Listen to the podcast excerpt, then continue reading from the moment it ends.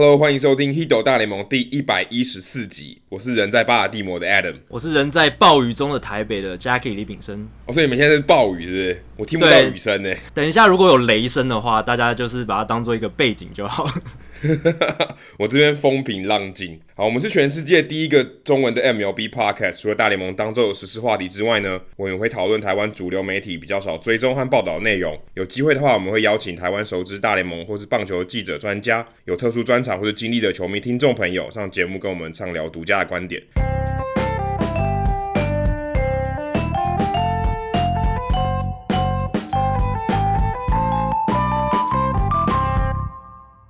那这一集很特别，这一集如果大家有听，如果大家都有听我们前面几集的节目的话，会发现我的声音应该比较像刚起床的声音，因为我都是在我在美国的早上，然后 Jackie 的晚上。那这一集是比较特别，是我这边是晚上，所以我的呃我的那个喉咙跟我的脸颊已经热开了。那 Jackie 是早上，所以也许你会听到声音比较不一样。然后上一集前几集我有点感冒，所以大家可能听起来好像有点有气无力。然后这一集我已经康复了，所以这一集大家可以听到比较像是原本正常以前我们在台北录音的 Adam 跟 Jackie，就是精神比早起的时候可能更有活力的感觉。对对对，应该会好一点，因为我之前如果早上起来声音会应该会蛮低的。嗯，然后今天这个白天在美国其实有一个蛮大的新闻，呃，应该算蛮大的吧，一直对红红袜迷来说，就是呃，我们之前有聊过 David Wright 嘛，那红袜的。可以说精神领袖也算是队长，虽然他没有冠上队长这个名字。Dustin Pedroia 基本上他今天已经跟记者说，他不确定他还能不能回到呃球场上。他今天也正式的被放到六十天的伤兵名单。他之前大概十是十天，然后一直在嗯尝试着去做复健赛，可是一直出状况。我如果没有印象没记错的话，应该已经有三四次他在比赛中觉得不舒服，然后下去。但是我其实我在呃氛围 Park 有看到他现场在练习啊打击状况，其实你不会觉得，嗯、他是在在痛苦的时候在打球的，所以也许这些嗯，我们说他的这些膝盖的受伤，或是像 David Wright 的这个脊椎的问题，你在场上也许看不太出来，可是事实上他们可能会遭受到非常在在在打球的时候遭受到非常大的痛苦，让他们做出这样的决定。那其实这个新闻对于很多红袜迷来讲也觉得。应该说不意外，但是蛮难过的，就是这一天终于要来了嘛，就是你精神领袖，然后有点像被逼又被伤痛逼到不得不做出这个决定。好汉好汉就怕病来磨，因为就是职业球员，如果你是因为伤痛离开球场，其实真的是让人觉得有点不胜唏嘘。你还不如说，你可能就是打到。不能打，或是他慢慢消失。可是如果你是因为伤痛，就觉得好像有点遗憾，然后这个这个据点不是很完美，这样子。对啊，Pedroia 真的是也算是伴随着我长大的一个球星啊。因为我刚看大联盟的时候，他也差不多刚上大联盟，而且他很快在二零零八年就拿下 MVP，然后他还是二零零七年新人王，是一个很快就变得很优秀的一个球员，而且他身高才一百七十五公分。基本上跟我差不多了，然后能在大联盟打出这么好的成绩，完全就是来自于他源源不绝的瓶颈。我记得 Alex Bregman 就讲过一个故事，然后他是说他小时候大概在八岁九岁的时候，因为他小时候是在新墨西哥州长大，那他那个时候在当地的新墨西哥大学担任球童，大学队的球童。有一次有一个来访的球队是亚利桑那州大，哇，一支强队，都是很多明星球员。那那一场比赛呢，是一个一面倒的比赛。呃，新墨西哥大学被打得很惨，然后亚利桑那州大赢非常多。但是在最后一局的时候，比赛已经大致底定了。Alex Bregman 看到一个诶身材很不起眼的球员打了一个滚地球到游击手那边，本来只是看起来就是一个很平常的内野滚地球，但这个亚利桑那州大的球员还是奋力的往一垒奔跑，完全没有要松懈的意思。而且他在接近垒包的时候，还非常激烈的用头部去扑垒，目的就是想要再拼上一个垒包。虽然比赛都早就已经大致底定，已经没有什么悬念了。Alex Bregman 在旁边看到这一切，他对这一名，即便在比赛已经毫无悬念的情况下，还是奋力往前冲的这一名球员印象非常深刻。而且他在讲这个故事的时候，其实也没有讲到后来这一名球员是 safe 还是 out，因为这已经不重要了。他印象深刻的是这一名球员在无关紧要的打席，仍然是呃使出浑身解数、运动家精神毫无松懈的一个态度跟努力。后来 Bregman 一直没有忘记这个 play，也成为他呃在追求棒球生涯中一个非常重要的精神指标来源。那他最后发现这一名选手成为了大联盟球员。那他的名字就是 Dustin Pedroia，而且是非常杰出的一名大联盟球员。他的拼劲跟奋斗态度实在是令人钦佩。所以 Dustin Pedroia 他真的是，呃，不只是在大联盟里面是很多人崇敬的一个球员，也很多人敬重他。他也是红袜队史上可以说是数一数二的内野手。我是说整个历史上数一数二的内野手。但很可惜，就像刚刚 Adam 提到了。他其实从我觉得从二零一六，甚至从二零一五年就开始受伤，然后一直断断续续。今年和去年，他总共只出赛九场。那我跟 Adam 有在春训的时候，其实也有看到他在打复健赛。你会感觉到他其实好像看起来就像一个健康的球员一样。我猜他可能是膝盖还是有在痛，可是他完全不想要外显出来，他想一直给人他场上这种拼劲，然后算是也给小联盟球员。跟他同场竞技那些小联盟球员一些榜样，我觉得这是他还蛮令人敬佩的地方。其实林子伟在跟我聊天访谈的时候，也有提到说他他觉得 Dustin Pedroia 他就算没有在场上为球队奋战，他其实在休息室或者在甚至休息区，他都是这种精神领袖，所以他可以他的拼劲不是在场上，他一样可以带给他的队友。所以这个人其实跟 David Wright 我觉得这一点真真的蛮像的，就是一个精神领袖，所以。他不但也受球员的爱戴，你说像 Alex Bregman，其实 Bregman 也蛮像他的，我觉得。对啊，对啊，他身材不起眼。对，其实蛮像，他们拼劲蛮像的。然后像 David Wright，你看球迷也很喜欢他，Pedroia 也受球迷欢迎，但就是觉得难过，就是哎呀，他们的生涯都是有点戛然而止，对不对？突然就突然就受伤了，还不是因为老化，不是你可以说是老化，但是他们受伤感觉是来的蛮突然的哦，一个。很严重的伤势，就让他们回不来。所以，哎，觉得对于红袜迷来讲，真的是你看见一个这么钢铁般的男子突然倒下了，对不对？虽然他不是生病啊，但是就觉得他好像被迫要退休了这样。那另外一个新闻也跟红袜蛮有关系的啊，这个是如果大家是红袜迷啊，这刚好他在我出生的那一年啊，Bill Buckner 受到非常多的关注，但他其实是他生涯打得非常好。Bill Buckner 如果大家呃，是红袜迷的话，可能会对他有点印象。他生涯两两千七百多支安打，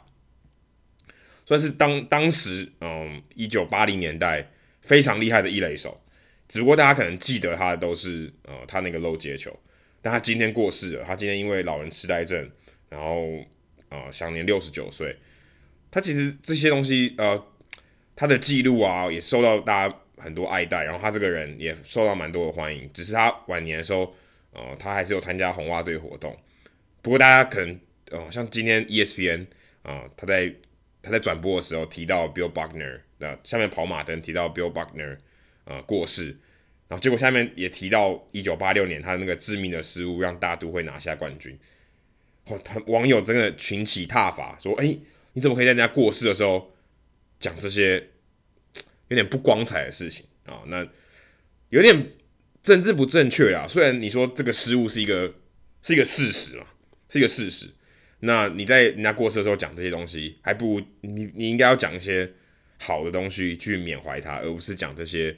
呃可能令红化迷也非常生气的东西去刺激大家。这样，我觉得 ESPN 也是这一点算做的蛮政治不正确的吧？对啊，人家都已经去世了，就尽量提一些。诶，他生涯表现好的地方，不要再提一些就是 呃比较不光彩的事情。那 Buckner 就像 Adam 讲，他确实是一个很优秀的球员。他虽然以一垒手来讲，他的 power 非常的平庸，他单季最高就十八支全垒打而已。可是他是一个很优秀的这个打击技巧很好的一个打者。他生涯有好几季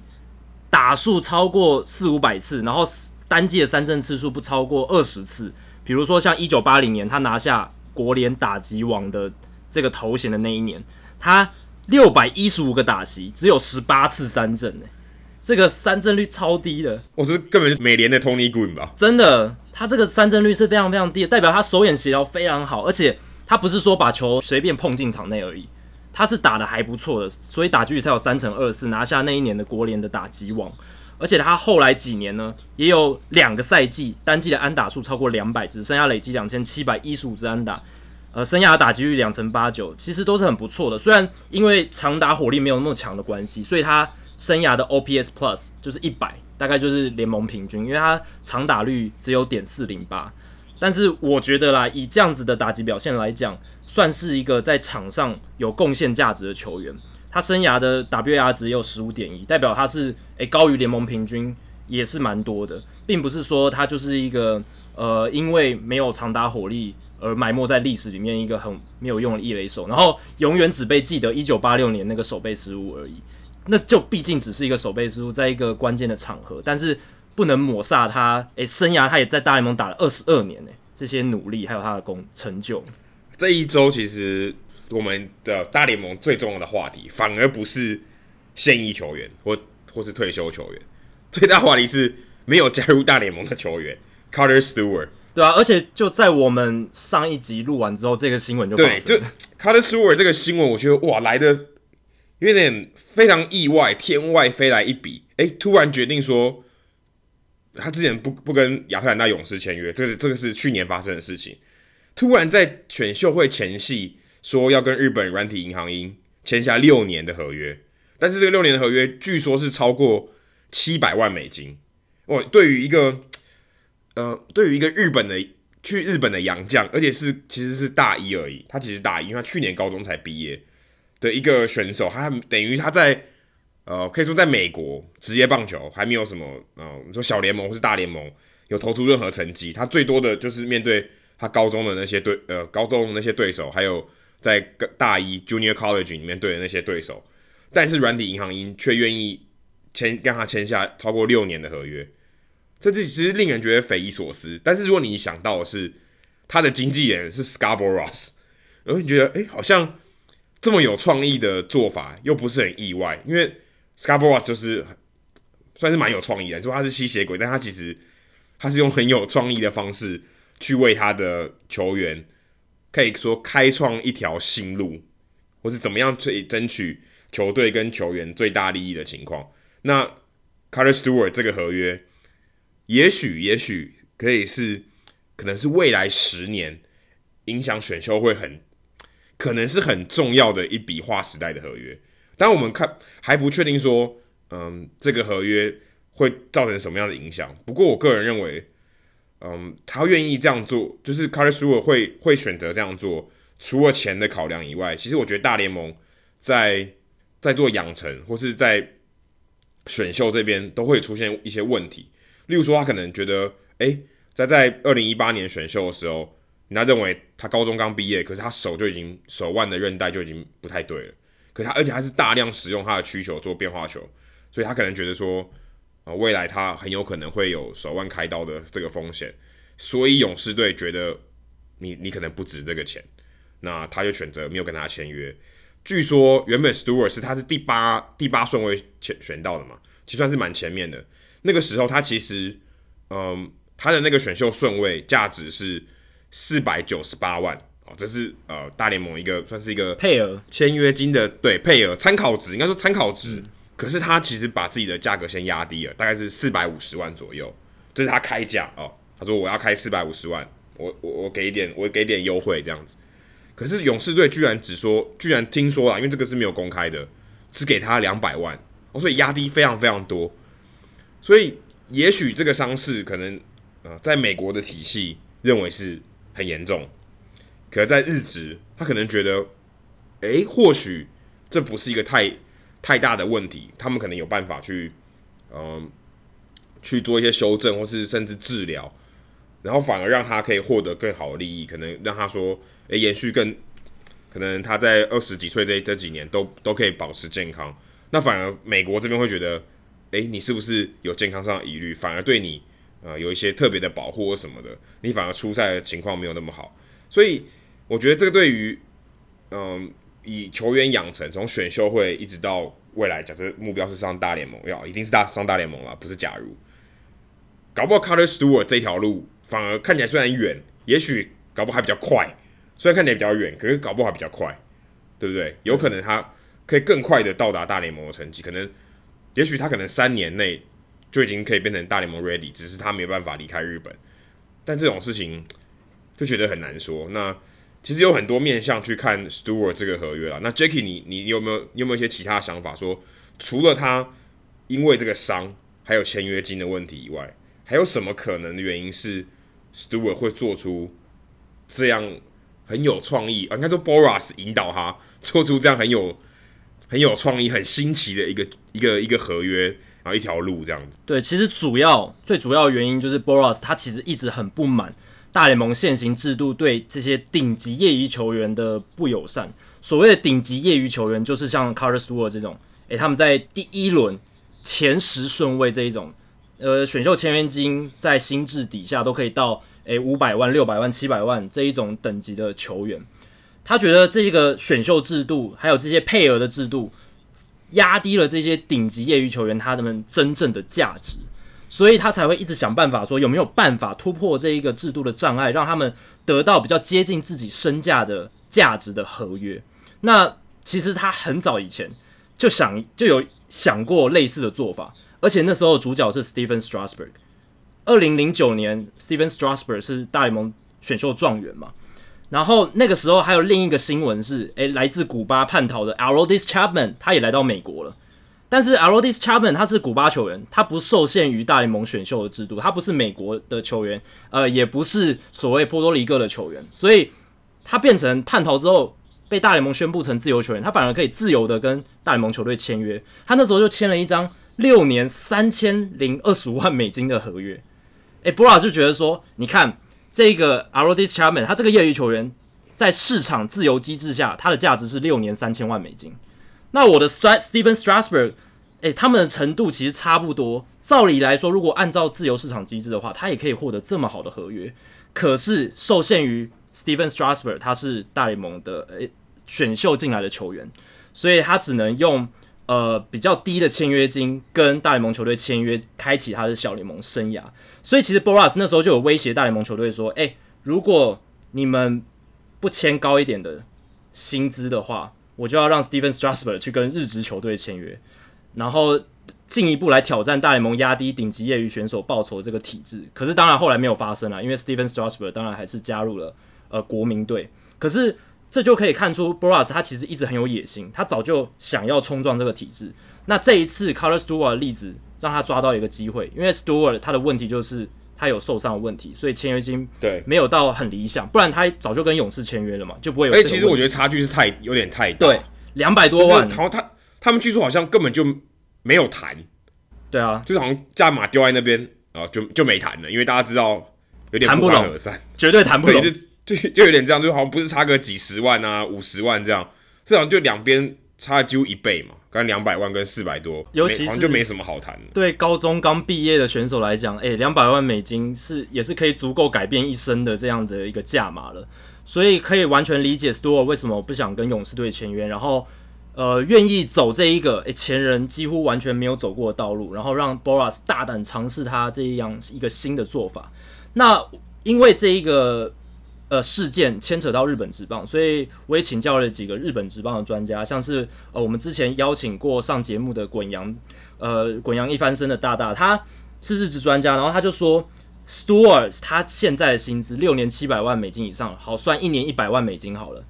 对，诶、以日本职棒这种顶级的业余球员的标准来说，也非常高了。他说，日职选秀第一指名，高中生第一指名的话，年薪最多顶多也一千两百万日币。可是 Stewart 一年一百万美金的这样薪资是日币直接破亿了，等于是一般日职第一指名高中生的十倍，非常非常大的一个落差，所以代表软银真的非常看重 Stewart，而且软银他们过去这几年来其实也蛮喜欢做洋将养成这样的事情。大家一般会想说，像日职台湾呃买洋将签洋将都是买那种已经 established，所谓已经有就成熟的有有时机的，已经。可以直接投出好成绩的，可以稳定在最高层级发展的球员。可是软银这几年走一个还蛮有趣的一个做法，像他们现在中继王牌 Livon Moinelo，他二十岁的时候就被软银签下来做养成，然后现在已经是他们阵中里面一个王牌的中继投手哦，防御率非常低，非常低。那在日职的话，他们相对来讲是比较偏投手的盟，偏投手的意思是说，你只要投得好，通常他们很快就可以把你从二军、三军拉上来。天赋异禀的投手会很快被拉上一军，就直接表现了。所以，呃，滚阳认为 Carter Stewart 这样子能力的选手，或者是软银这么看重他，虽然他可能会从三军、二军开始起步，可是应该可能一两年内一定就是会到日职给他表现的机会，因为他们也做了一个很大笔的投资了。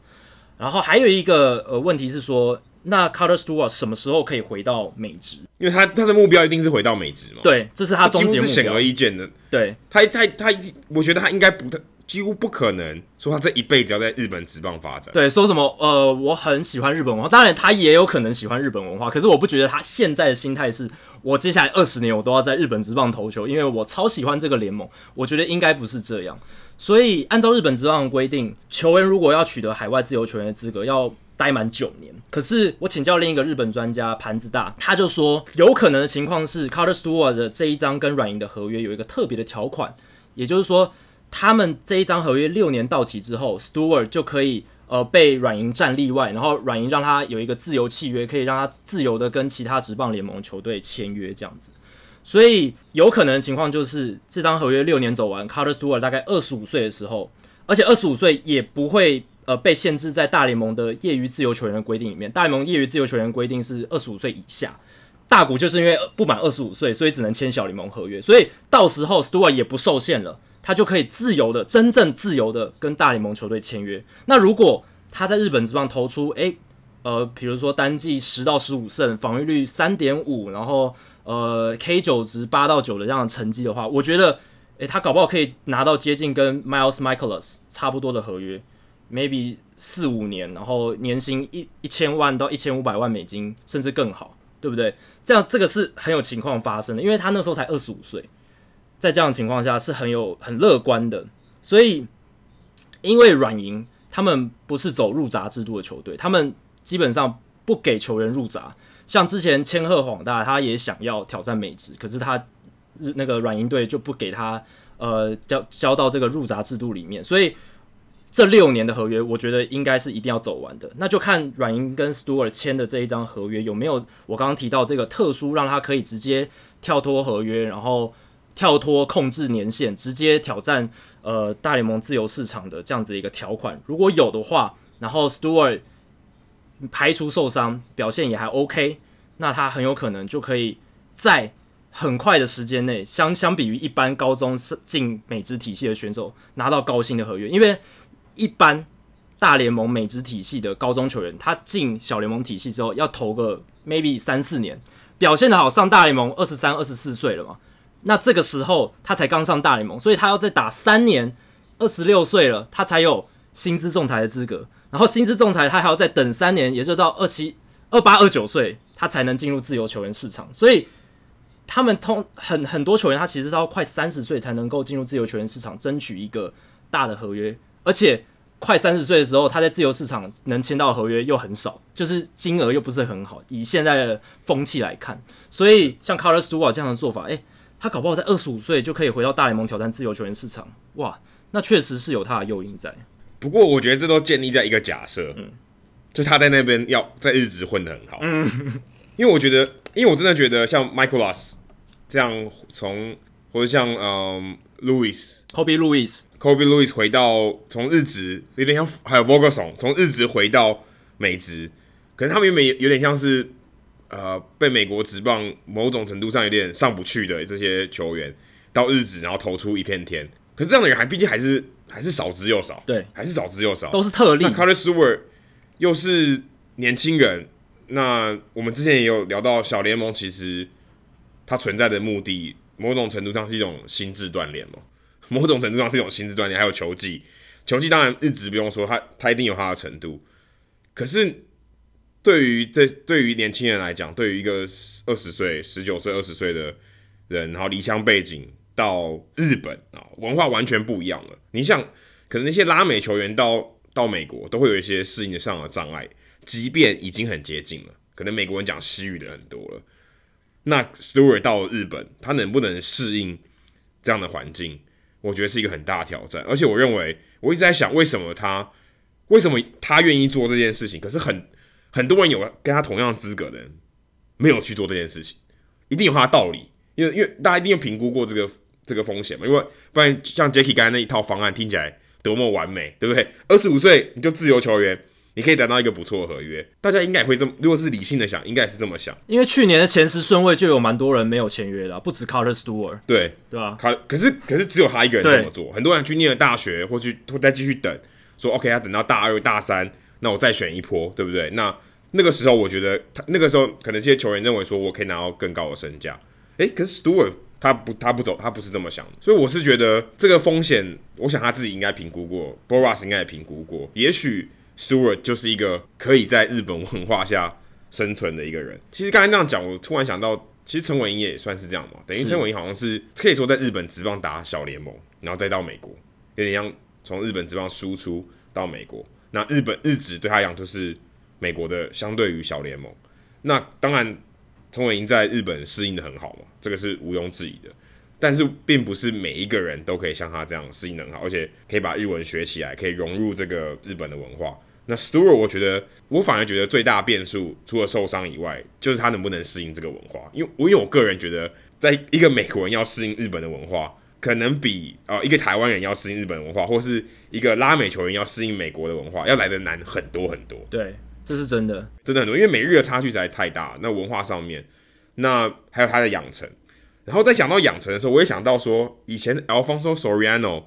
从多米尼加到日本，然后再反攻回美国。其实我也蛮好奇，当时他到底是会为什么会有这种路线？就他当时是怎么想的，对不对？那个时候，对啊，因为广岛队在多米尼加有设棒球学校，所以他是从那边出来的。对，他到日本之后，他非常不能适应日本的训练文化，因为他在拉美打球的时候就是很轻松自在嘛，就是他想怎么打就怎么打，很任意奔放。可是，在日本的话，大家都知道，日本是很注重服从跟纪律的训练方式，而且训练量非常大，所以 Soriano 其实他不能适应那样的做法。最后，他就是在听从经纪人的建议之下，循循着野茂英雄还有之前伊良部秀辉的做法，采用任意隐退，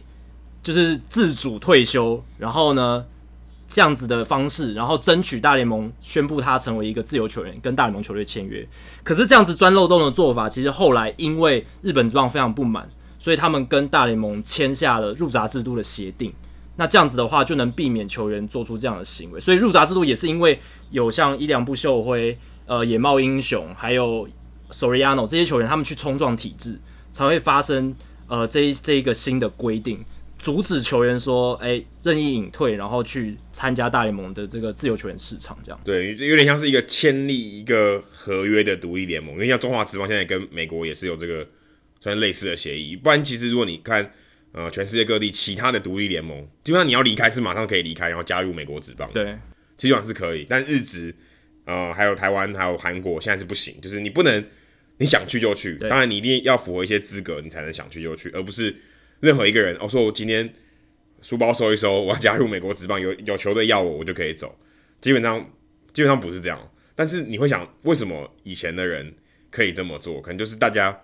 没有想到吧，对不对？就是发现哦，这原来这个路还蛮好走的，有一个漏洞可以这么做。或者是以前人觉得说日本职棒球员根本打不上大联盟，或许会有人这样讲想，所以他们就不会觉得，哎，我们的球员有可能会到大联盟打球，然后就没有哦，对，这也有这也蛮有可能的，对，对啊，就发现呃越来越近了，对不对？那跳过去就更简单了。好，那接下来刚刚讲到 Stewart 没有跟勇士队签约，那今年勇士队因为他没有签约，然后他又报价超过呃那个。额度就是呃官方的制定的这个额度超过百分之四十，我也不知道为什么这个四十是哪里来的，反正因为就是一个，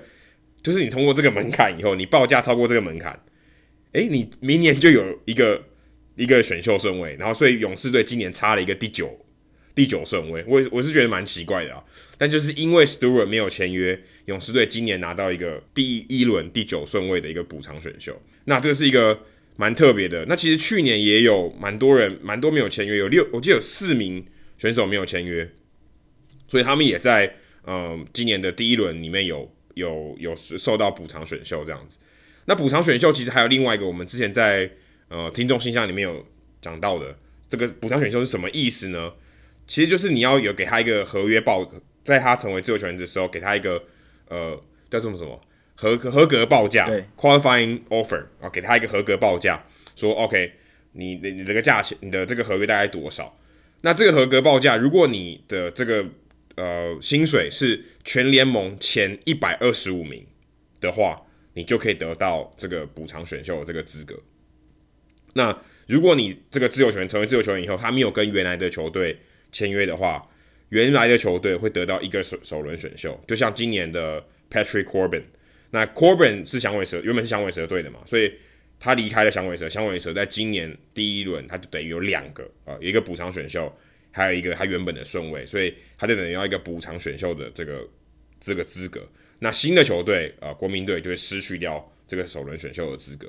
那另外，其实我，我后来再去查了一下补偿选秀还有什么东西可以去看的。他说，如果你的合约的总值，就是他的新的合约的总值是低于五千万啊，这个总值低于五千万的话，它不是补在第一轮，而是补在第二轮啊。这个设计我不知道怎么设计的。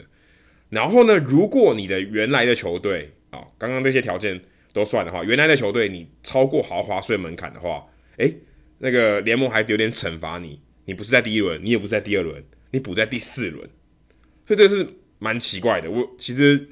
我也我也不是很懂。那像今年总共有十六队哦，他们有得到这个，因为因为失去自由球员而得到补偿选秀的，有十六队，将将近一半了。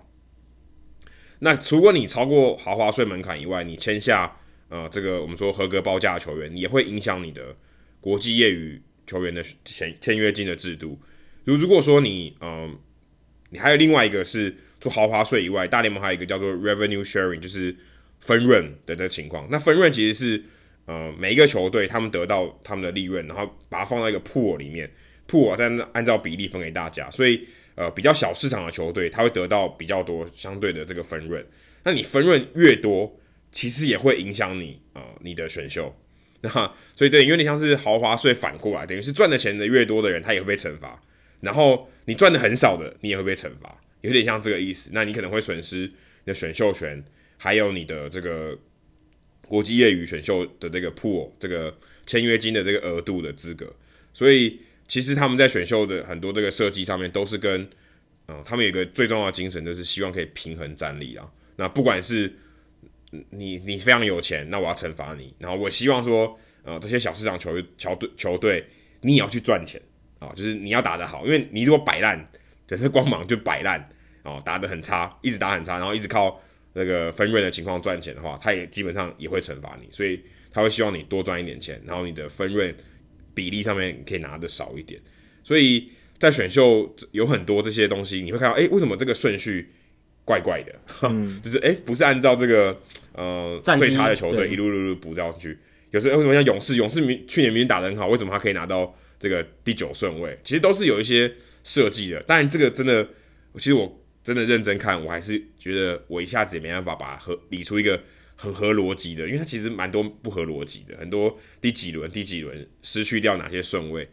但是其实它都是一个劳资协议其中的一环，他们当然都有讨论过说应该要多少钱，然后损失第几顺位，然后如果你签两个 QO 两个合格报价的自由球员，你要损失多少个，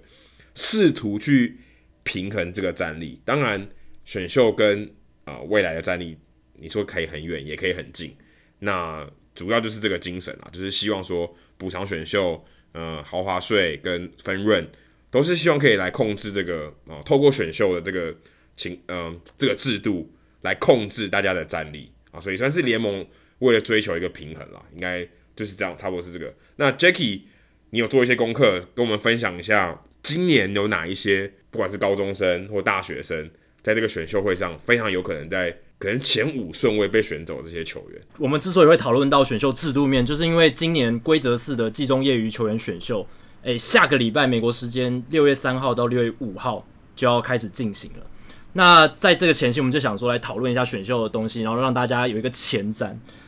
然后我就去查了一下，呃，现在目前业界大联盟球界。对于这一次选秀最有可能诶前五顺位被选中的球员，呃有哪些？那我是参考 ESPN 的选秀专家，还有就是业余球员的专家 Keith Law，那他的一个评价，所以他列出了前三顺位，呃，第一名是 Adley Rushman，他是一个捕手，来自奥勒冈州大，他是一个非常优质的捕手，我这边是说手背上非常好，而且他打击的话，他是左右开弓，长打的 power 不错，有六十分哦，就是 above average。那他的优势在于他的地板很高，也就是说，他就算表现的不如预期，他还是一个大联盟球员。如果没有受伤，他可以也许打个十年、十几年的大联盟球员的生涯，因为他至少可以当个二号捕手，或者是比较打击能力没那么好的一号捕手，就是像 Matt Wieters，对，类类似这种。Matt Wieters 可是 Matt Wieters 当年其实是大家也很看好他的打击能力，只是 他没打出来。对，啊、对，那确实还可以在大联盟维持一段时间。然后他的蹲捕能力很强嘛，所以如果他打出来的话，他的天花板就会是这种明星赛的常客，兼具 power 跟手背的捕手，就可能像是巅峰期的 Posey 吧。我现在能想到的就是这样。那这个评价其实是非常高的，所以精英队因为他们有这一个今年的状元签，所以 Keith Law 评估他们应该就会选 Rushman。再来是第二个大家很看好是 Andrew Vaughn。他是一个一垒手，来自加州大学。他去年赢得金靴奖，而且今年在大学的打击依然出色，打击三围，打击率三成八五，上垒率五成三九，长打率点七二八，这是非常可怕的打击三围。他是今年这一个选秀梯次打击最出色的纯打者之一，挥棒非常流畅干净，而且能够扎实击球。又是，但但是他有一个问题是，他是一个右打的一垒手，而且身材不是很起眼，一百七十八公分。所以这让很多球探看到他的时候有一点却步。但是你如果仔细观察他的打击，除了我刚刚提到他的挥棒很好之外，他的 power 其实是超乎平均的，而且他的选球能力可以说是这个梯次里面最好的。所以呃，球探就会自己去内心挣扎一下，说：诶，他实际上打得很好，可是我要不要去相信我的眼睛看到他的这个身材？因为这是互相冲突的。他实际的打击能力很好，可是。他的身材并不起眼。那身材并不起眼球员，虽然当然有成功的例子，像 Jose Altuve，但是你没看到很多那些身材很不起眼的球员，最后因为受伤，因为各种原因，身体没办法负荷高层高层级的强度的比赛，而就是被淘汰掉的。这这一类球员也非常多，所以球探基本上对于身材不好的球员还是蛮持怀疑态度的。不过我个人是认为，你看像酿酒人的 Caston Hura。他也是身材非常不起眼，一百八十公分左右，然后也没有什么看起来像是什么肌肉男的感觉，可是他的打击能力还是非常好，而且今年还养出了长打能力。哎、欸，不过我觉得还是要看运动能力。对啊，运动能力也很重要，对对，因为他毕竟是个一垒手，一垒手没得，坦白说没得转的。对，这也是他一个问题。对，对啊，他没他他没有别的守卫可以去的，所以他的打击一定要打出来，不然他一定是个 bust，就是所谓失败的新秀。一垒手这是他一个比较弱势的部分，但是他的打击能力很好，所以他才能够被排排到这么前面。那再来第三位是 Bobby Witt Jr.，Bobby Witt Jr. 他是一个高中球员，游击手，但是他跟 Andrew Vaughn 跟 Rushman 比起来就是比较刺激一点，因为他已经是呃他是高中球员，并不像大学球员那么成熟，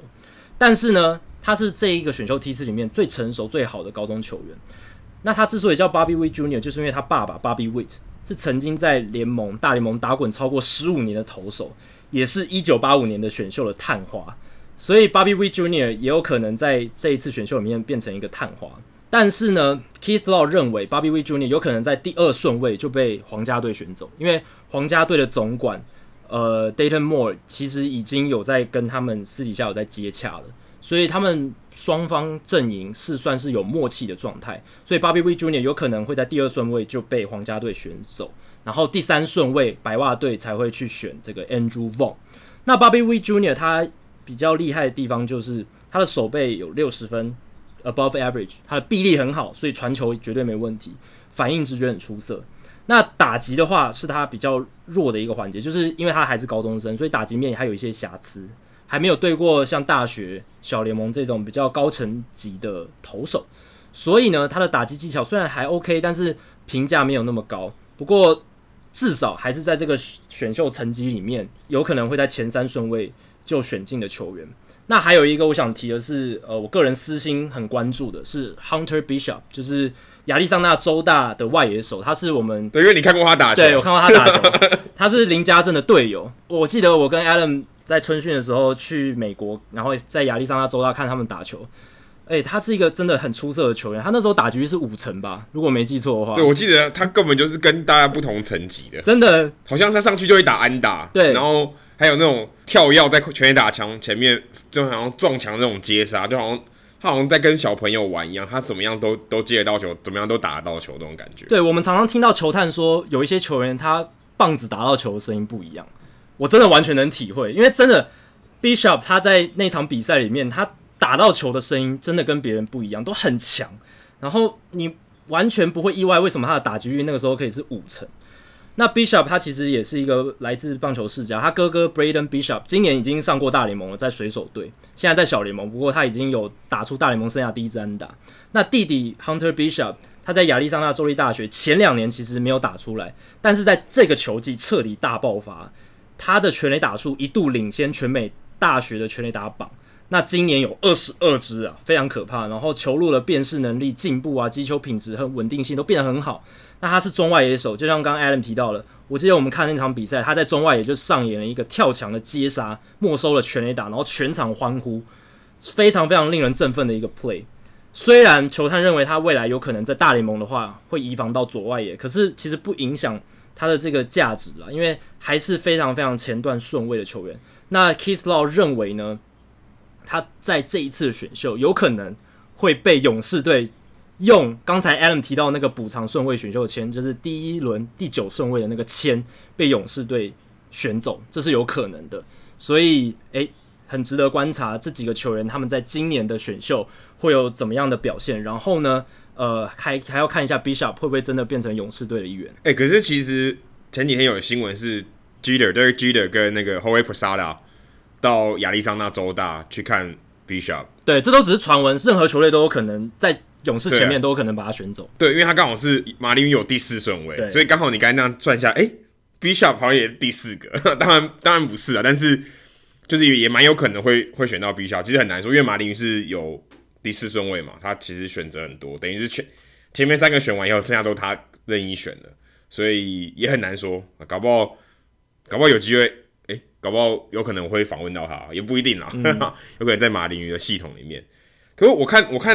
MLB Pipeline 这个 Mock Draft 就是他们的模拟选秀，尤其刚刚 Jacky 刚刚提到，这四个人里面没有一个人投手，诶，对不对？好像投手在这个在选秀里面其实相对起来比较不吃香。我觉得尤其像尤其是高中投手跟可能大学投手更不吃香，因为大学投手他可能已经。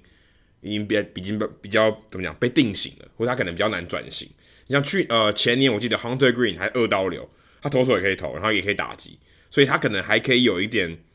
可塑性，或者他有别条路可以走。可是大学投手可能在呃在选秀，他可能他的未来性就比较差一点。我算了一下，三十四呃他预估的这个三十四顺位呃第一轮三十四个顺位里面，只有六个是大学投手。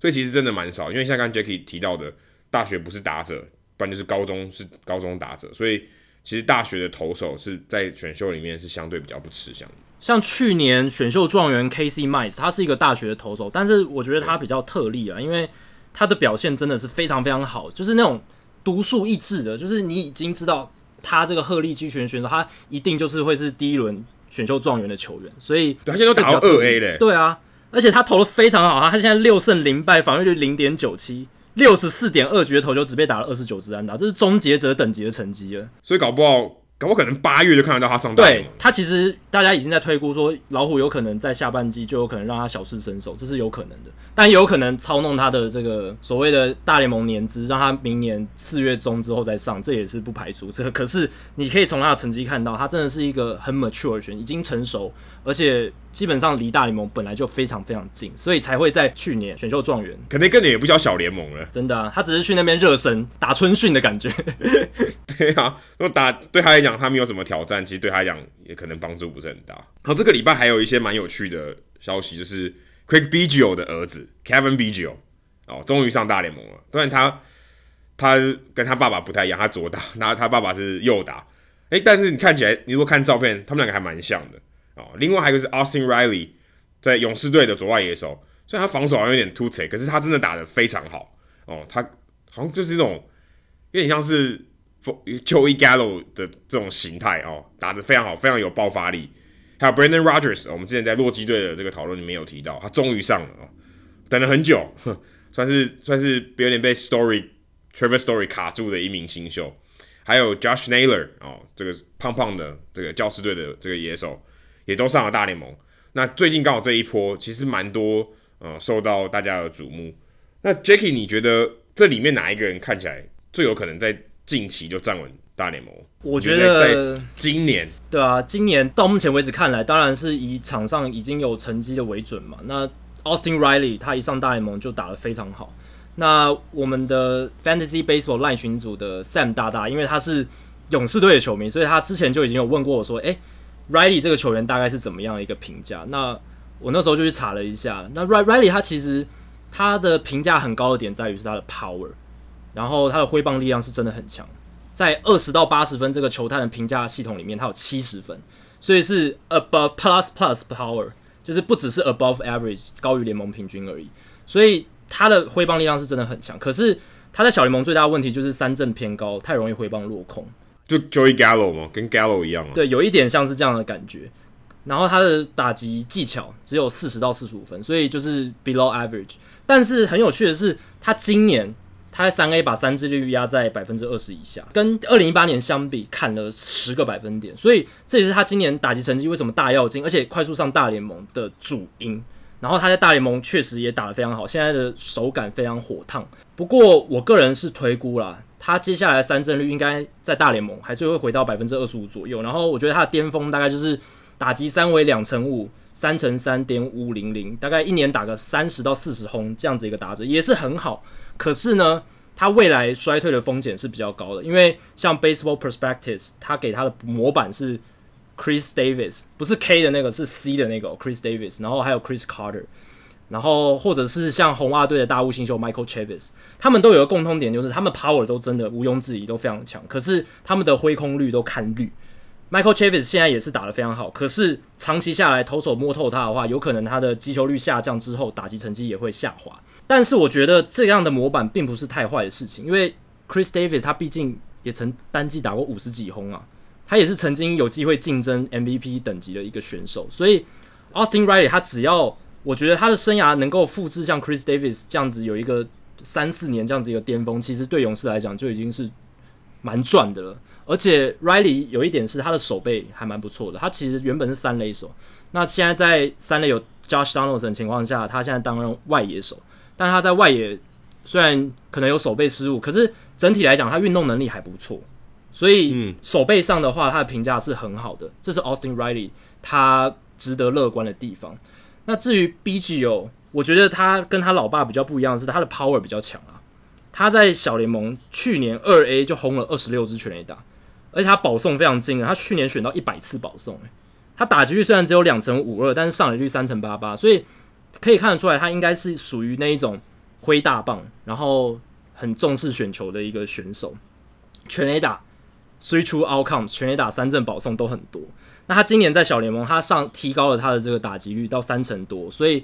被拉上大联盟并不让人意外。那我觉得比较有趣的是，现在蓝鸟队已经有三个棒球的名门之后了，除了 Kevin Biggio、Vladimir Guerrero Jr.，其实去年就已经在蓝鸟队的 Lourdes Gurriel，他也是名门之后，因为他的老爸 Lourdes Gurriel 就是跟他同名啊。然后在蓝鸟队这个是 Lourdes Gurriel Jr. 他的老爸 Lourdes Gurriel 其实是古巴很有名的球员，他曾经拿过奥运金牌，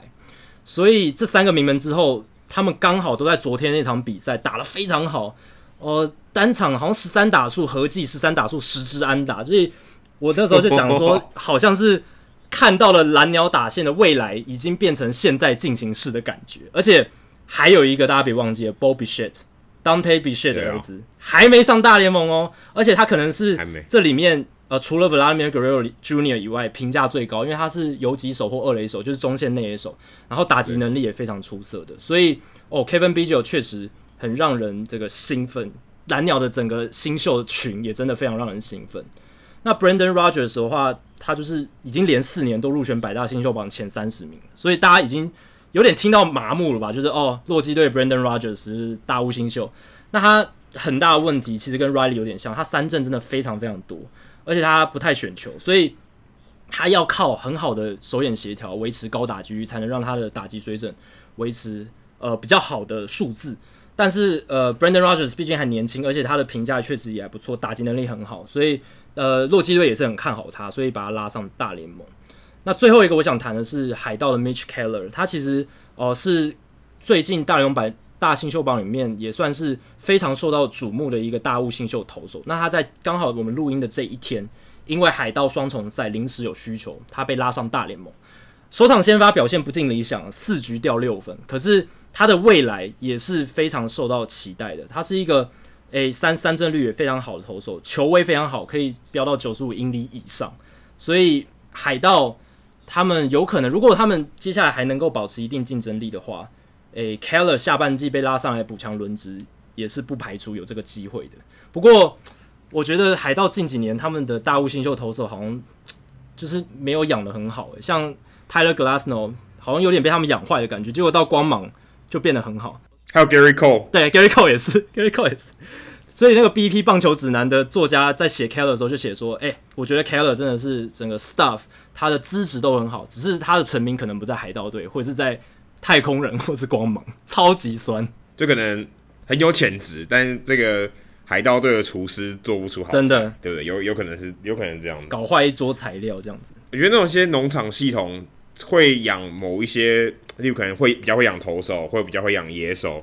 我觉得还是可以看从历史上看出一些一些脉络的，除非今天这个农场系统整个翻新啊，有有可能会这样的情况。那刚刚其实我刚刚你刚刚讲到那些三振率很高，其实我都会让我一直想到 Javier Baez 跟 Chris Bryant，我记得他们刚上大联盟的时候说，哎、欸，这两个人。根本挥不到球啊，就感觉就是要硬干那个球。嗯，哎、欸，可是他们现在你看完全没有这个问题啊。虽然他们还是有三，还是会被三振，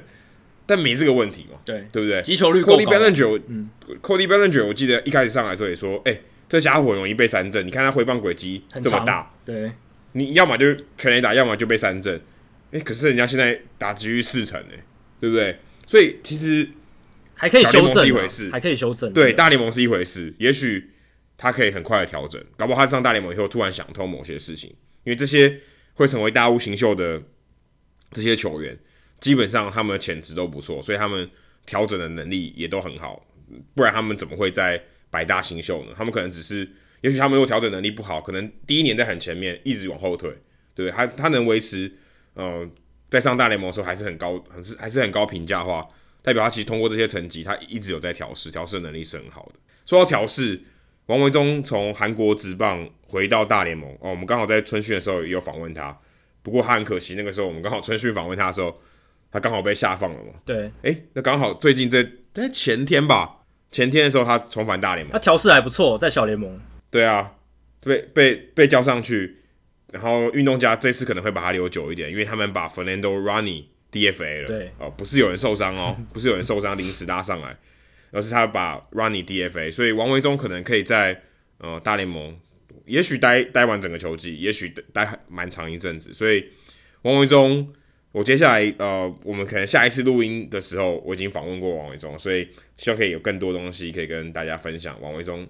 如果在大联盟有出赛啊，或是他。在小联盟调试的这些状况，可以跟再跟大家分享这样子。对，因为王维忠现在上大联盟三天都还没有出赛，到今天也还没有出赛。可是像他这种可以投长局数的左投手，其实是在牛棚里面不多见的。所以运动家队总教练 Bob Melvin 他就有说了，王维忠他可以投长，可以投短，因为他是先发投手出身，而且去年还是在韩国的时候还是先发投手，所以这是一个他很加分的地方，这也是现代牛棚需要的一个角色。获得这个 Bob Melvin 的肯定，而且有趣的是，运动家队好像这几年都在收集以前酿酒人队的球员，像 Mike Fiers、Marco Estrada、Chris Davis 都是王维洲以前在酿酒人队时期的队友，所以我相信他上到大联盟其实是很开心的一件事情，看到很多老朋友这样，所以我很期待王维中他接下来诶在运动家的牛棚可以有什么样的表现。今天其实我们在录音的之前哦，在马林鱼对国民的比赛，Max Scherzer 上场了，诶，但是他又输了，你知道他今年有多衰吗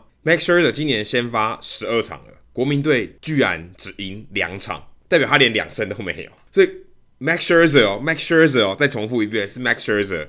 国民队在他先发的十二场比赛里面，只拿下两胜。最大的原因是因为国民队的牛棚实在烂到无以复加。你知道在 Scherzer 先发的时候，牛棚帮他帮他浪费多少分吗？他总共防御率是十一点七一，等于几乎每一个投手上来丢一局一定会掉一分，丢几局掉几分，还超还更多。所以这样怎么可能 Scherzer 守得住？Scherzer 今天也不意外也输了，虽然是四比三的比数，但是但是还是。确实还是蛮可惜，他虽然只掉一分啊，六局只掉一分，但是国民队还是输球啊。虽然 Scherzer 没有吞败，但那牛棚吞败了，所以牛棚还是搞砸这个胜利。诶，他只掉六局只掉一分，已经很优秀了吧？还是赢不了球。但是前几场，诶，马林鱼还三连败，国民队的这个 Patrick Corbin 为了不要让牛棚上场，投了一场。投了一场九局完封了，真的真的把封锁了自家的牛棚，真的好不容易拿下这一胜。对，现在国民队真的要封锁自家的牛棚，太可怕了，这比纸糊的还烂。他们只要一出来，国民队好像胜率就会直直往下降。他们现在开季打了超过五十场比赛了，牛棚的防御率还是超过七耶。这个不是什么所谓的小样本的问题。开季的时候，我们常常在讪笑他们那个 Trevor Rosenthal。哦，防御率无限大什么的，然后当然大家都是比较开玩笑的方式，因为那个就是短期嘛，啊之后就会稳定下来啦。诶，已经超过五十场比赛了，他们的防御率能超过七，我就会看到一个很有趣的数据，打完开季五十场比赛，国民轮值的 ERA 是三点八九，牛棚 ERA 是七点零二，中间差了三点一三分。大联盟史上从一九二零年以来，这个三点一三的轮值牛棚 ERA 的差距。是仅次于一九五二年的大烂队费城运动家队，就是打完开季五十场比赛，牛棚跟轮值的 ERA 还差了三点一三分，这基本上是非常非常少见，这史上只只发生过第二次而已。然后你看他们的牛棚摊开来，所有球员只有 Sean Doolittle，他的防御率在四以下，其他人都在四以上，而且不只是失分多而已，他们是 FIP，就是投手独立指数。三振、保送、全垒打的表现也都很烂，因为他们被轰得很惨，所以大家很很多投手他们的 FIP 都超过四以上，尤其像有有有一些 Matt Grace，国民队常常派他上场后援，因为他是一个左投，但他防御率七点六六，然后 FIP 五点七，基本上就是一个在其他牛棚完全没有任何机会上场的一个投手，但是在牛棚在国民的牛棚里面，还是被迫得被派上场。所以国民队其实他们的先发轮值跟打线没有那么差，那他们为什么战绩会搞成现在这么烂，甚至有一度快要跟马林鱼队一样，就是因为他们的牛棚实在搞砸太多比赛了。你 Max Scherzer、Patrick Corbin、Strasburg 投的再好，最后牛棚把他们搞砸还是白搭。我记得昨天吧，国民队本来九比零领先，最后马林鱼。马林鱼在红攻六分，对八九两局得了六分诶，谁受得了啊？你你想说九比零领先，今天应该可以赢得比较安稳了吧？结果国民牛棚还是有办法失六分给你看，所以这就是国民现在的状况。只要他们有办法可以稍微改善这个牛棚的状态，我觉得啦，国民的战绩绝对会好非常多。所以国民队可能要把牛棚教练也一起 fire 掉，虽然投手教练已经换了嘛，对，对不对？牛棚教练。可能也要考虑一下哦，感觉好像是救不起来了。我觉得这真的也不是 David Martinez 的问题，我觉得现在可能要怪 Mike Rizzo 了，因为 Mike Rizzo 他在休赛季其实针对牛棚，他只搞来了 Call 还有 Trevor Rosenthal 嘛，其他好像没有什么改变。好像 Tony Sipp，Tony Sipp 也是前对 Tony Sipp 表现的还算已经不算太差了。他唯他是唯一一个没有被打全垒打的。对啊。而且他虽然防御率非常高，可是他 FIP 其实三点零，代表他接下来的这个数据防御率应该会下降。但是整体来讲，国民的牛棚还是非常惨烈。那我觉得总管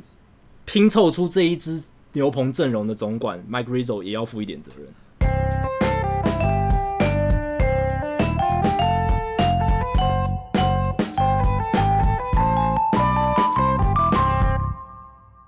好，接下来进行本周的转学生周记。Adam 这个礼拜要分享什么故事呢？这个礼拜我又回到了马林鱼的这个访问的阵中啊。马林鱼在前面我不在的时候六连胜，然后我一回来就三连败啊，所以我也不知道什么原因了。然后陈伟英也是好几场没有掉分，然后我一回来他就掉分，所以嗯，可能马林鱼不太喜欢我吧。反指标。那那个时候在 对啊。在赛前访问的时候，我听到一个蛮有趣的一个呃一个对谈，就是有记者问到呃小联盟的球员埃森·迪亚斯在马林的三 A，他现在表现非常好。他在访问的当下，他其实连五场有全垒打，打击表现非常好，十场比赛里面有六支全垒打，每而且是都是一支一支这样子，所以代表他状况维持得非常好。那那时候他们就问说，哎、那你你怎么样去得知 Diaz 的这个消息？因为 Don Mattingly 他不会。每天看比赛嘛，他他平常在在大联盟调度他自己的这个马林鱼的球队，他他不太可能随时都看 Diaz 的比赛，可是他对 Diaz 的状况非常了解，他知道说哦，最近他都有呃很好的表现，但是他提到一个很有趣的点是，刚好在呃之前我跟嗯、之前张敬德的翻译 J，他也在我们社团里面很活跃，那时候我跟他聊天的时候也有聊到他以前呃担任张进德翻译嘛，所以我跟他呃更新一下张进德的状况。然后就说，诶，张定德其实虽然打击率不到两成啊，最近在两成上下，在一成上下徘徊，所以一成不到一成，在一成上下徘徊是蛮惨烈的。可是他在打，他在比赛中还是有一些蛮强劲的击球，可能只是状况不好，运呃，可能只是运气不好啊，打到布阵里面，或是刚好往那个守备员的方向去。但 J 跟我说，诶，其实就算是这样子，他也许他四个打数没有安打，可是有一球是强劲飞球。刚好被野手布阵或怎么样拦到，在教练的笔记上面也会是四之一啊，或是四之二，甚至是四之三，或者甚至四之四，或者是诶，今天他的这个他虽然被三振哦，可他的三振他耗掉投手可能八颗球、九颗球、十颗球，诶，也许教练认为这其实是一个 quality abat，就是一个优质的打席，就算他结果还是被三振，对他来讲，他基本上跟安打没什么两样，因为你你你的贡献的是。消耗投手很多球数，其实这个东西在呃 m a t t i n y 在他的访谈里面，他有提到说，他们都会记说这个安打是 good hits，还是说就是打得很扎实，或是 lucky hits，还会告辨别说这个是有运气成分的，还是是一个很好的、很优质的安打。所以这些对他们来讲，可以看得出来这个球员的成绩是不是 sustainable，就是是不是可以维持的，是不是可以嗯。一个好的手感，而不是只是一两天的运气好。说哦，他可能打的刚好有很多支安打，但可能都是鸟安这样子。他们每一球、每一个 swing，他每一个挥棒，然后挥棒这个轨迹飞到哪里去，在小联盟哦，他们其实都有一个记录。他们在一个系统里面叫 sonar，就是声呐，就像海底探测那个声呐，好像他们可以去呃调出所有资料，说哎，这些球这个 Diaz 刚在三 A，他这个这个挥棒他挥的怎么样？他的这个击球的这个角度，这个轨迹是往哪里飞？这个状况是不是很好？其实每一天大联盟的总教练他们都会收到小联盟的这是一个报告吧，等于是小联盟会写一份报告给他，告诉他说小联盟现在哪些球员状况不错，也许你可以作为你接下来调度上面的参考哦。那可能甚至或是大联盟的球员回到小联盟，他也可以追踪他最近的近况这样子。那再来就是最近印第安人在我们录音的。的隔天，未来这一天，他们身上了 Zach Plesac，就是呃，如果大家有看 MLB Network，有一个跟他一样的 Dan Plesac 的侄子，哦，对，他的兄弟的儿子，上要上大联盟，要对面对红袜队，诶，很巧哦，我去访问胡志伟跟江少卿还有张玉成的时候，Plesac 刚好也是要对红袜队的三 A，是在我去访问的后面的比赛，那。那个时候胡志伟就跟他在传接球，说：“哦，他是刚上来的这个选手，刚从二 A 把升上来。”还还在聊说：“诶，他们他们，你看我我跟他传球，他是不是常常传到有点偏啊？但是胡志伟都可以传到他的胸口啊，这样他说：‘诶，你看大联盟投手就有点臭屁啊，说大联盟投手都可以投的传的很准，但是小联盟投手传的不是很准。’殊不知两个礼拜后，Plesac 就上了大联盟，那就觉得还蛮有趣的。而且他今年的表现真的很好，他今年从呃。四月七号在二 A 出赛，一直到五月二十三号比赛，他只有一场的比赛失分超过三分，总共有四场比赛他投超过六局是没有掉分的，所以他在小联盟今年的表现非常好，等于是算可以连升两级吧，在两个月内连升两级，等于从二 A 直升大联盟，对于投手来讲是蛮少见的，因为他等于是才刚进到，嗯，可以说刚开始爬小联盟，因为他等于是一 A 前面经过洗礼以后。开始在二 A 奋斗，没想到二 A 很快就跳上去了，三 A 过就好像中继站一样，又上了大联盟。所以我那时候看到，现在回想起来胡志伟那一番话还蛮有趣。然后刚好胡志伟今天在在录音的这个前夕，他被打爆了，投了四局，被打三支全垒打，非常非常惨烈。他最近，呃，他有跟跟我们说，他其实是在呃培养，对，在发展他的滑球，但他滑球一直没有办法找到那个感觉，常常被被挨轰这样。但他的变速球其实还算是蛮不错，但是他现在有点像是。在磨练吧，在在调整他的滑球，希望他的滑球是成为他呃上大联盟这个重要的这个垫脚石啊，就踏上这踏上大联盟这个很重要的基石。所以现在想起来这个小故事，我觉得还蛮有趣的。那就看看明天 Plesac 对在客场面对红袜时候表现怎么样了。对啊，我觉得胡志伟如果能有除了变速球以外一个还不错的另一种变化球的话。对他上大联盟的几率，还有他日后的表现，都会是一个很大的加分。好，接下来数据单元，Jacky 在应该是一个一个星期左右前吧，你有写到一个 Bryce Harper 今年状况不好的原因啊，这个也许我不知道费城人知不知道，如果费城人知道，搞不好他想要让时光倒回大概三两个三个月前哦，签下 Harper 之前，可能就不签了。对，我今天先分享 Bryce Harper 今年打击成绩退步的原因，然后呢，后面再补充几个其他很有趣的数据。那 Bryce Harper 他这两年其实打击数据都不像二零一七、二零一五年，他几乎是 MVP 水准那样的好。呃，他去年的 OPS 是点八八九，那今年降到截至目前为止是点七九三，已经跌破点八零零了。照现在目前看来，点七九三的 OPS。还是比联盟平均高，还是高于联盟平均。可是他打击率只有两成二七二，然后呢，他的三振是全联盟最多的七十三次，所以这都是一些警讯哦。而且最大的一个警讯是，Bryce Harper 今年对高速的速度很快的速球没辙。怎么说呢？他今年对九十五英里以上速球的平均打击率是二零一五年以来的最低，两成四一而已，已经跌破大联盟平均了。大联盟平均是两成四三，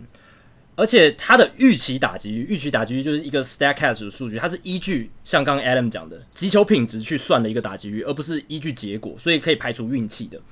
Bryce Harper 对九十五英里以上速球的打击率，预期打击率是一成八五，非常非常低，当然是生涯新低，而且比联盟平均也低非常多。而且你看平均加权上垒指数，就是 WOBA，针对长打做加权的上垒率也是如此。Harper 今年的 WOBA 是点二九三，他的预期的 WOBA 点二五三，都是二零一五年以来的最低，代表他今年对九十五英里以上速球的打击能力是整个下滑非常多的，而且他今年的挥空率也写下生涯新高，百分之十六，诶，之前他单季最高是百分之十三点八，所以这个也是创下生涯新高，连带让他的三振率冲高到百分之三十二。这个百分之三十二已经是哦，以前那种 Joey Gallo 一直乱挥的等级。Joey Gallo 现在已经有点进化，已经变全联盟顶级的打者了。可是 Harper 却好像在往反方向走，击球率变低，挥空率变高，然后三振率也创新高。因为 Harper 生涯以前的三振率从没超过百分之二十六点三。那 Harper 我还去看了他今年碰到所有的对呃所有九十五英里以上的球，他的表现。他今年遇到一百七十六颗九十五英里以上的速球，只有把十三颗打进场内，四十颗打成界外，三十八次挥棒落空。换句话来说，Harper 对九十五英里以上速球出棒的时候，挥空率高达百分之四十二，几乎是每挥两次就要挥空一次。而且那十三颗打进场内的球，有五个是滚地球出局，一个飞球出局，然后七支是安打。但这七支安打里面，只有三个是平飞球。其他要不是滚地球就是鸟飞，所以你可以说 Harper 对这一百七十六颗九十五英里以上的速球，他九十一次挥棒，他只有把三颗球打得又强又好，就所谓的强劲的平飞球，然后挥空率超过四成。从这些数据可以看出来，他完全被很快的速球压制，就是九十五英里以上的速球。所以我觉得啦，其他的球队看到这些数据，他们应该接下来会尽量派。哎，速球很快投手来压制他。比如说，在比赛后半段的时候，Harper 上来，可能就派一个火球男上来，直接教训他。像昨天 Brandon Woodruff 酿酒人队的投手，Woodruff 的速球非常快嘛，所以 Harper 对上他几乎是完全没有辙。Woodruff 就一直对他九十五英里上速球连发，Harper 就是挥棒落空，挥棒落空，挥棒落空。昨天他对速球挥空了五次，所以这真的不是一个太好的现象。而且 Harper 这两年来，他看见四缝线球比例也创下生涯新高，代表什么？代表其实已经有投手发现了他对四缝线球的弱点，所以开始对他使用比较多的四缝线球来对付他。不过，我认为啦，Harper 现在对速球攻击的问题，应该还不至于是老化衰退了，因为他才二十六岁而已。应该，我觉得我我个人判断是一个低潮，有可能是他第一年来到签大约的新东家，呃，求好心切，求表现，所以很积极的、很过度积极的出棒。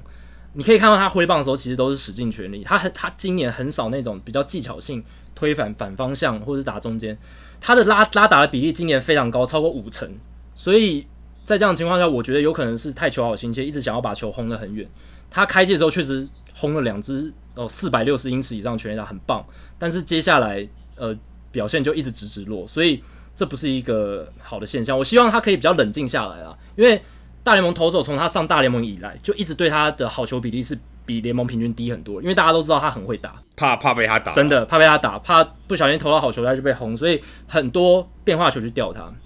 但是因为 Harper 他自己的心态是比较想要建功，他很想要求好心切，所以他有时候明明不该挥，他也一直挥，然后挥得很大力。所以我觉得我我给他建议会是你稍微冷静一点，然后呃多选球一点，你你保送很多很多，这样也是好事，总比你现在三振率这么高来的好。那如果这一方面有改善的话，他的成绩应该会进步很多。哎、欸，可是我觉得，我觉得这个跟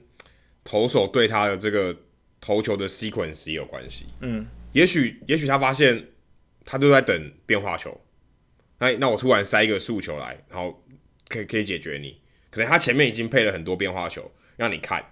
然后再一个速球，他知道说 OK，你可能锁定的是变化球，那我丢一个速球，你就跟不上嘛，你可能很有可能跟不上，所以导致于。这个变化，这个因为透过这个呃，我们说 sequence 就是球球路的这个顺序，你可能先配变化球，你你可能今天锁发他都锁定打变化球，诶，我可能投给你看，那今天突然再塞一个九十五英里的这个速球或者以上的，然后你就挥不到，所以也有可能是透过他的配球策略去让他打不好，嗯、这确实是一个可能原因。你不不一定说他真的是跟不上，而是他被前面的配球影响了。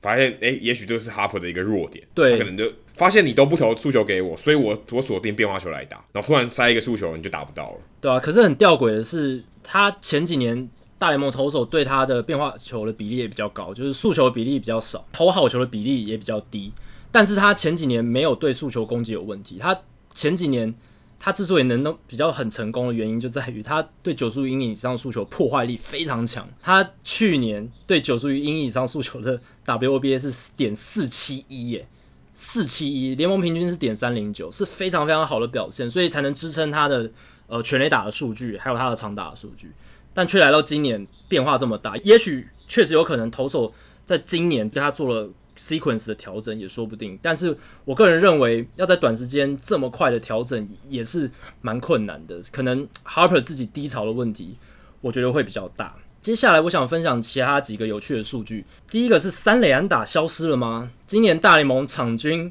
三垒安打数零点一四支，是历史上最低的记录。大联盟一开始的时候，其实三垒安打是比全垒打多的，那是死球年代的时候。后来贝比鲁斯出现之后，整个翻转，全垒打变得比三垒打多。但是来到这几年，三垒打真的是下滑的非常快。大家不知道是不敢冒险往三垒冲，还是怎么样，就是三垒打的数量出现变得非常少。最明显的两个例子就是今年的印第安人队跟马林队。印第安人成为史上大联盟史上开季打最多场比赛还没有击出三垒安打的球队，先前的记录是开季四十二场，现在。印第安人已经五十三场比赛都还没有击出三连安打，到今天为止都还是，他们现在还没有三连安打。马林队紧跟在后，也是他们现在五十一场出赛，团队都还没有击出任何三连安打。这是我觉得最能印证呃三连安打平均数据一直往下掉的一个最好的印证了。接下来是金队投手被惨轰的这个数据，他们被全垒打率是目前这史上最高，他们今年打了五十四场比赛就被打了一百一十四发全垒打。按照这个被轰的速率，他们今年打满整季会被轰超过三百四十次。那你知道大联盟以前的记录是什么吗？是二零一六年辛辛那提轰人那一年，他们只被轰了两百五十八支全垒打。我用纸哦，因为精英队现在的速率已经是远远超乎这一个水准了。按照这个速率啦，精英队有可能在八月就打破历史纪录。我觉得这太可怕了。他们现在，尤其是把 Dan Straily 从自由球员市场捡过来之后，更惨，因为 Straily 几乎是人肉发球机啊。到精英队之后被轰得超级惨，超惨。速球过去，因为他速球大概九十英里左右，很甜，很好打，所以只要投在好球袋里面就会被狙击。